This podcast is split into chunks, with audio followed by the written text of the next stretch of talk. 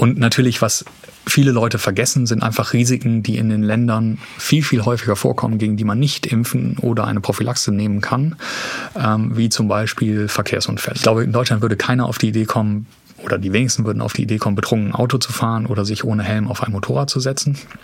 Ähm, während im Urlaub in Thailand, äh, nachdem man drei Bier an der Strandbar hatte, setzt man sich auf den Roller und fährt zurück ins Hostel und hat natürlich den Helm nicht mit. Es gab mal eine Studie der Schweizer Kollegen, die untersucht haben, dass in Thailand einmal im Monat ein Schweizer bei einem Verkehrsunfall stirbt.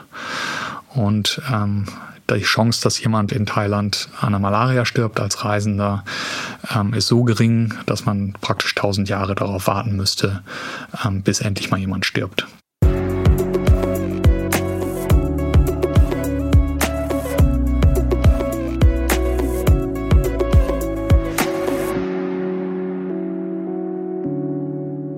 Hallo und herzlich willkommen zu Ist das noch gesund? Der Gesundheitspodcast der Techniker Krankenkasse. Heute wieder in der Version für alle, die es eilig haben. Ich bin Dr. Jael Adler und in dieser Folge geht es um Reise- und Tropenkrankheiten. Wir reisen ja viel mehr als früher. Wir machen Sabbaticals und Elternzeiten in Übersee und da stellen sich eine Menge Fragen. Und mit dem Klimawandel kommen Krankheiten zu uns, für die es früher zu kalt war, zum Beispiel das West-Nil-Virus. Was wir nicht kennen, das macht uns Angst und deswegen starten wir gleich mit einer sehr beruhigenden Botschaft meines heutigen Experten im Studio. Die meisten Erkrankungen, die man sich auf einer Reise anfängt, einfangen kann, sind gut behandelbar. Dengue-Fieber zum Beispiel verläuft in den meisten Fällen so, dass man gar nicht mitkriegt, dass man Dengue-Fieber hatte. Es ist einfach nur ein Virusinfekt mit einem Tag Fieber. Ähm, in Deutschland gab es zum Beispiel im letzten Jahr, wenn ich es richtig im Kopf habe, so 500 bis 600 gemeldete Dengue-Fälle und keinen einzigen Todesfall. Mhm. Ähm, bei der Malaria sind es um die 1000 äh, Fälle, die gemeldet wurden und auch hier gab es keinen Todesfall, oh, mhm. ähm, sodass man sollte wirklich dran denken, weil wenn man es zu spät behandelt, können diese Erkrankungen zum Tod führen. Das war Dr. Benno Kreuz. Er leitet die Tropenmedizinische Ambulanz am Bernhard-Nocht-Institut in Hamburg. Dr. Kreuz hat schon als Kind viele Jahre in Afrika gelebt. Er ist auch heute noch viel im Ausland und er hat den ersten Ebola-Patienten in Deutschland mitbehandelt. Wir haben eine Stunde lang über alles geredet, was uns auf Nah- und Fernreisen so befallen kann. Ich bin mit einem sehr guten Gefühl aus dem Gespräch gegangen und ich hoffe, ihr fühlt euch am Ende dieser Folge genauso gut informiert wie ich. Fangen wir an mit der Frage, wann sollte ich mich von einem Reisemediziner beraten lassen? Die Hamburger Perspektive ist ja, sobald es südlich der Elbe ist, sollte man sich über Risiken informieren. ähm, nein, ähm, also für die meisten Auslandsreisen sollte man sich zumindest mal Gedanken machen, ähm, ob eine reisemedizinische Beratung nötig ist. Das mhm. macht jetzt, wenn ich aus Süddeutschland ähm, nach Frankreich rüberfahre, ist das Risiko dasselbe wie bei mir zu Hause. Mhm. Ähm, aber es fängt ja schon an, wenn ich von Hamburg nach Bayern fahre und dort wandern gehe, möchte ich äh, eventuell wandern durch Berge im Frühsommer, ähm, wo die Zecken sehr aktiv sind, dann sollte man sich gegebenenfalls informieren, was denn eine oder ob eine FSME-Impfung nötig ist. Die Frühsommer-Meningoenzephalitis-Impfung? Die Frühsommer-Meningoenzephalitis-Impfung, FSME, damit es jeder aussprechen kann. Das ist gut, dass äh, du das sagst. Also da werde ich ganz oft gefragt. Ich bin ja Hautärztin und ähm, da ist das Thema Borreliose oft da. Äh, das ist ja durch Zecken übertragen und es gibt ja auch hier. Äh, und dann fragen oft Leute, kann man denn dagegen impfen? Kann man nicht. Aber die andere zeckenübertragbare Erkrankung ist diese FSME und die gibt's eher ab Bayern, Österreich, so in der Region. Ne? Und da kann man impfen und da ist, sollte man auch rechtzeitig vor dem Urlaub dann dran denken. Genau, also Borreliose kann man im Moment noch nicht impfen. Mhm. Ähm, es sind aber Impfstoffe in Entwicklung. Ähm, bei FSME ist es so, es gibt eine sehr, sehr gut wirksame Impfung. Und da würde ich eigentlich Leuten empfehlen, die entweder in Bayern, Baden-Württemberg, das sind in Deutschland so die Hauptrisikogebiete, ein bisschen mit Südthüringen, Südhessen und Sachsen auch noch, ähm, dass Leute, die dort vor allem in die Natur wollen, dass die sich impfen lassen. Mhm. Und das Ganze rechtzeitig vor der Reise. Also man sollte dann schon ähm, ein, zwei Monate vorher drüber nachdenken. Mhm. Eher zwei Monate. Man muss nicht nur dran denken, sich gegen FSME zu impfen, wenn man nach Bayern oder Baden-Württemberg fährt. Oder Österreich. Weiter im Süden Österreich ist, gibt es deutlich mehr FSME sogar noch als in Bayern und Baden-Württemberg.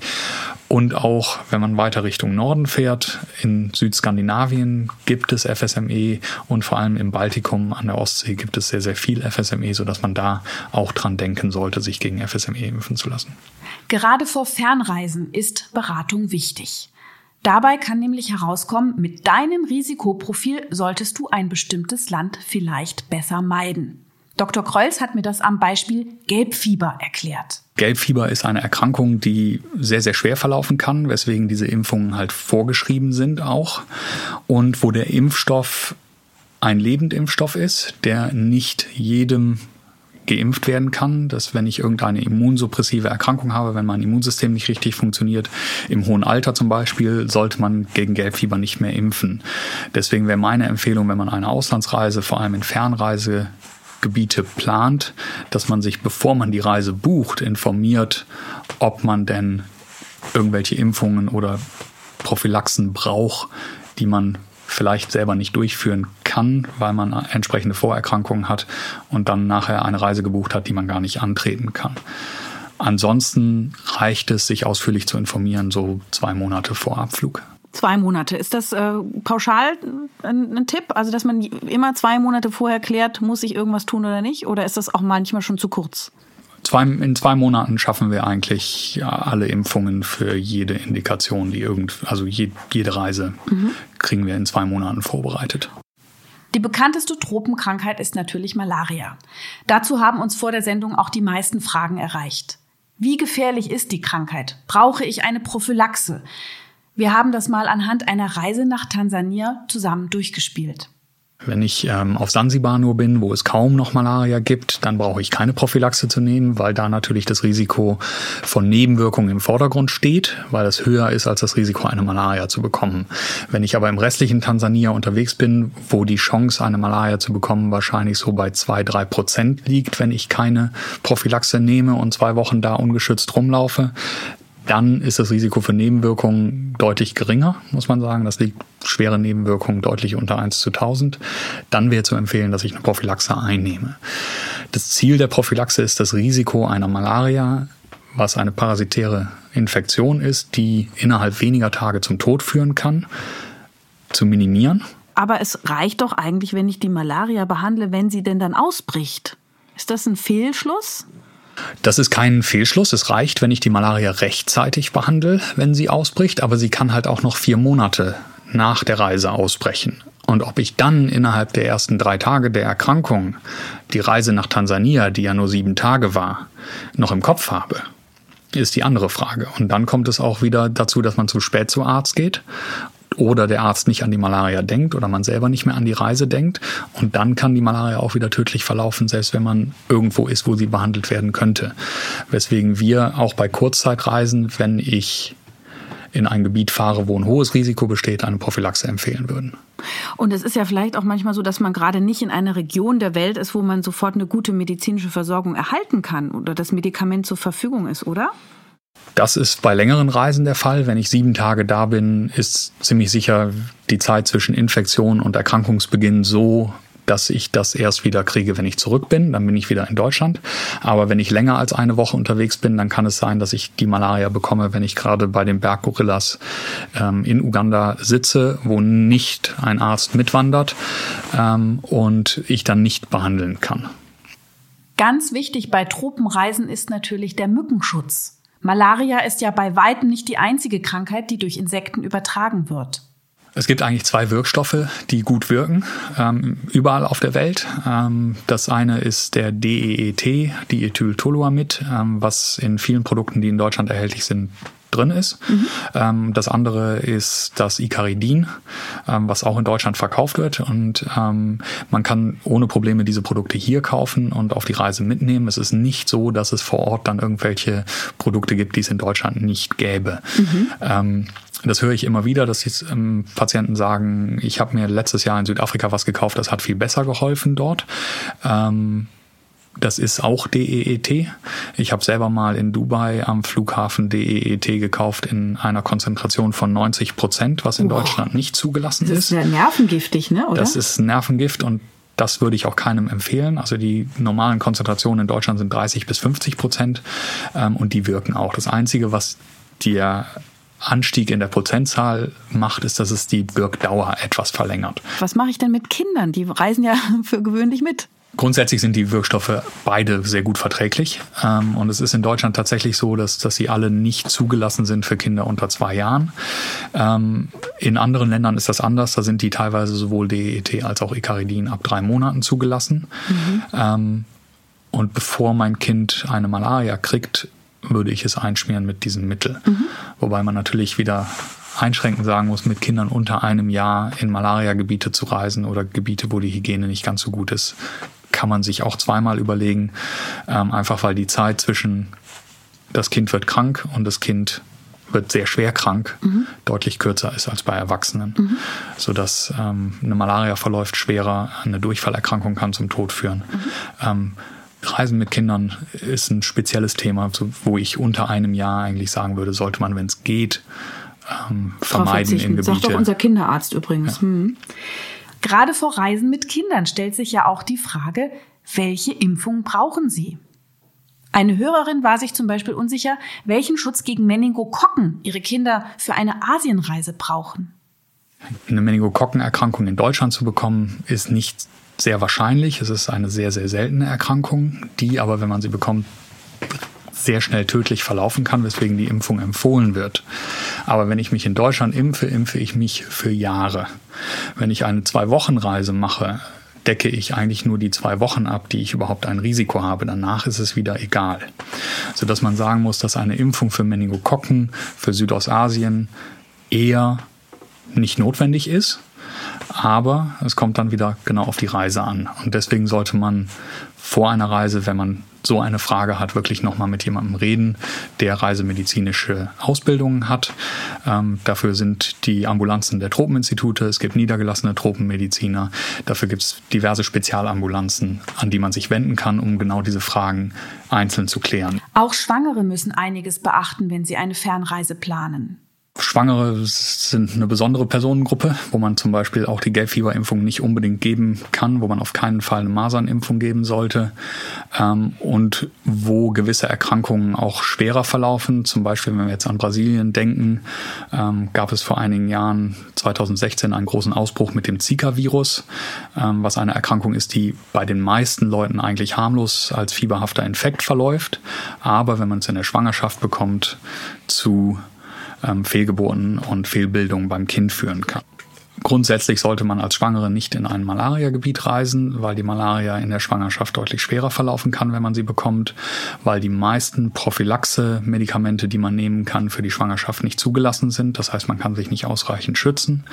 Ähm, in ein Zika-Virusgebiet sollte man auch nicht reisen, wegen der Gefahr der Fehlbildung beim Kind. Mhm. Und grundsätzlich sollte man sich vielleicht als Schwangere überlegen, wenn man eine Fernreise machen muss in der Zeit, ist das eine Sache, aber wenn man sie zum Vergnügen macht, um irgendwo Urlaub zu machen und kommt zurück und nachher ist irgendwas mit dem Kind nicht in Ordnung, es wird behindert geboren, auch wenn es nichts mit der Reise zu tun hat, wird man sich wahrscheinlich immer fragen, was wäre gewesen, wenn ich diese Reise nicht angetreten hätte. Mhm. Ähm, sodass ich eigentlich Schwangeren eher empfehlen würde, heimatnah zu verreisen. Generell sollte man ja nie mit Fremden ungeschützten Geschlechtsverkehr haben. Natürlich auch nicht auf Reisen. Aber in Zika-Regionen gilt das erst recht. Zika ist auch sexuell übertragbar bis drei Monate nach der Infektion bei Männern und zwei Monate bei Frauen, sodass auch wenn Kinderwunsch besteht und eine Reise in ein solches Gebiet stattgefunden hat, zum Beispiel eine Hochzeitsreise, äh, man sich die noch überlegen sollte, ob man die Kinderplanung nicht vielleicht um drei Monate verschiebt. Wir haben jetzt sehr viel über Impfungen gegen alle möglichen Krankheiten gesprochen und da liegt das Thema Impfangst oder Impfgegner natürlich auf der Hand.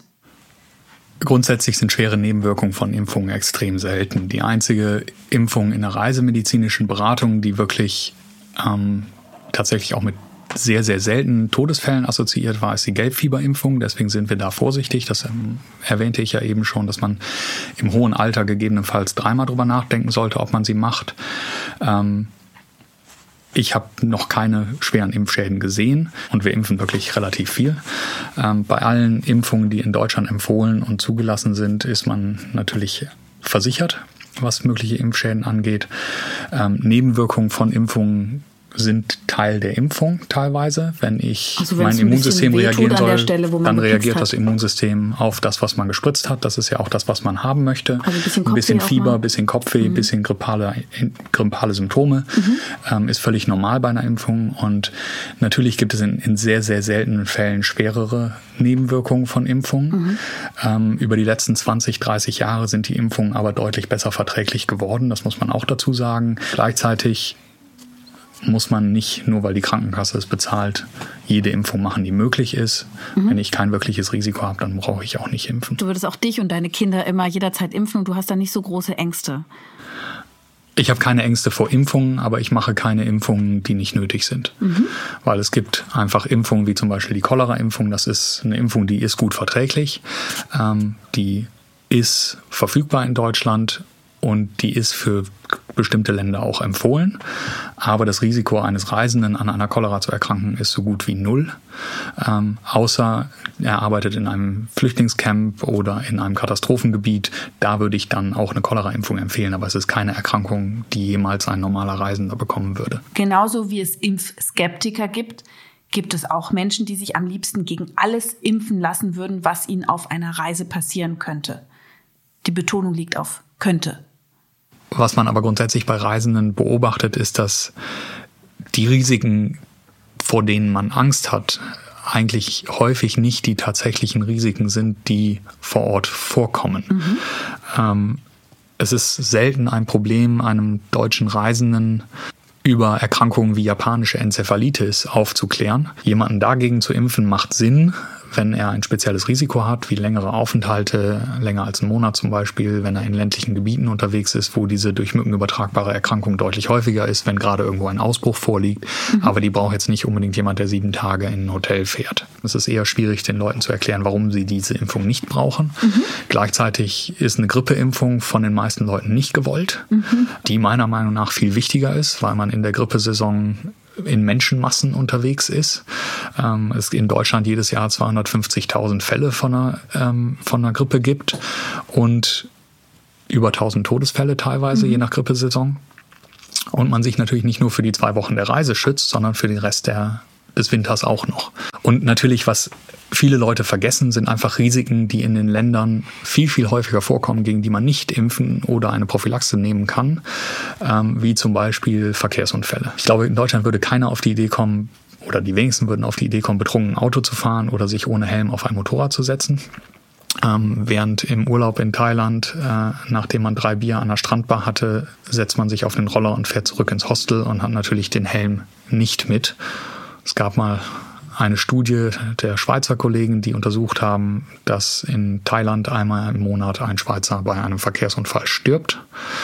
Und ähm, die Chance, dass jemand in Thailand an der Malaria stirbt als Reisender, ähm, ist so gering, dass man praktisch tausend Jahre darauf warten müsste, ähm, bis endlich mal jemand stirbt. Meine Hörerinnen und Hörer sind natürlich vernünftig. Die bereiten sich richtig gut auf ihre Reise vor.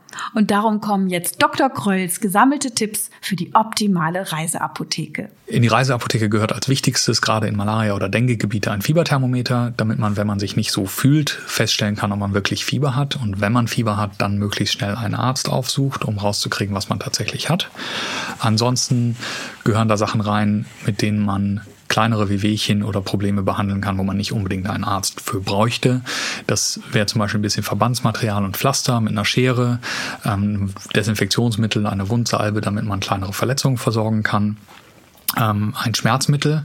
Hier würde ich empfehlen, Paracetamol zu nehmen und nicht Ibuprofen oder Aspirin, ähm, weil Paracetamol nicht auf die Blutplättchen wirkt und gerade bei Malaria oder Dengue, wo das niedrige Blutplättchen ein Problem sein könnten, Paracetamol dem vorzuziehen wäre.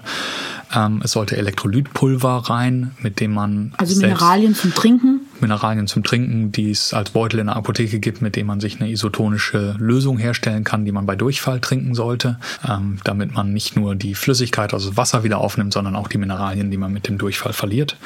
Ähm, Im Zweifel gehört auch Loperamid ähm, ins, in die Reiseapotheke. Das ist ein Mittel, was den Durchfall stoppt. Ähm, wir empfehlen das grundsätzlich nicht einzunehmen, wenn man eine Toilette in der Nähe hat, ähm, weil es einfach nur dazu führt, dass der Darm sich nicht mehr bewegt und der Durchfall drin bleibt.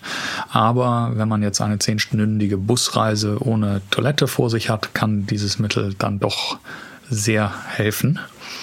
Ähm, ansonsten würde ich immer Sonnenschutz mit einpacken ähm, in Tropengebieten, immer ein Mückenspray mit einpacken und gegebenenfalls eine Malaria-Prophylaxe, wenn man in einem Gebiet fährt, wo das empfohlen ist. Eine antiseptische Salbe bei Mückenstichen ist natürlich wichtig, wenn man die aufkratzt, dass sie sich nicht infizieren oder wenn sie anfangen, sich zu infizieren, da Eiter draufkommt, dass man die Infektion abfangen kann. Genau, und ich als Hautärztin finde ja auch immer eine Cortisoncreme noch ganz gut bei Entzündungen, beim Sonnenbrand, bei einer Sonnenallergie oder eben auch mal, wenn der Mückenstich stark juckt, dann kann man so ein bisschen helfen damit. Die kann man auch noch mit reinpacken, ja.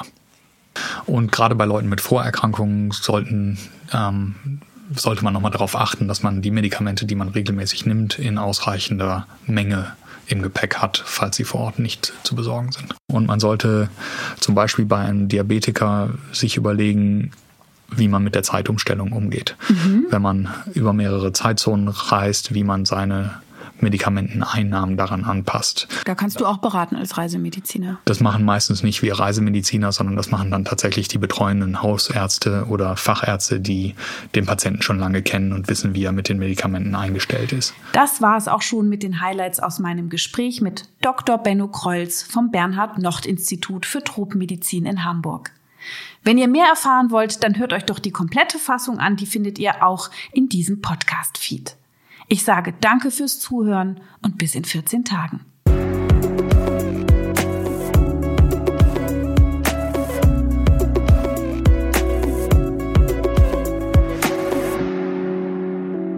Das war Ist das noch gesund? Der Gesundheitspodcast der Techniker. Alle zwei Wochen bekommt ihr hier auf dem Podcast-Kanal eine neue Folge zu hören. Für die Neugierigen in Langform, für die Eiligen als kurze Wissensinfusion. Welche Themen wir als nächstes behandeln, erfahrt ihr im Newsletter der Techniker. Danke fürs Zuhören und bis zum nächsten Mal.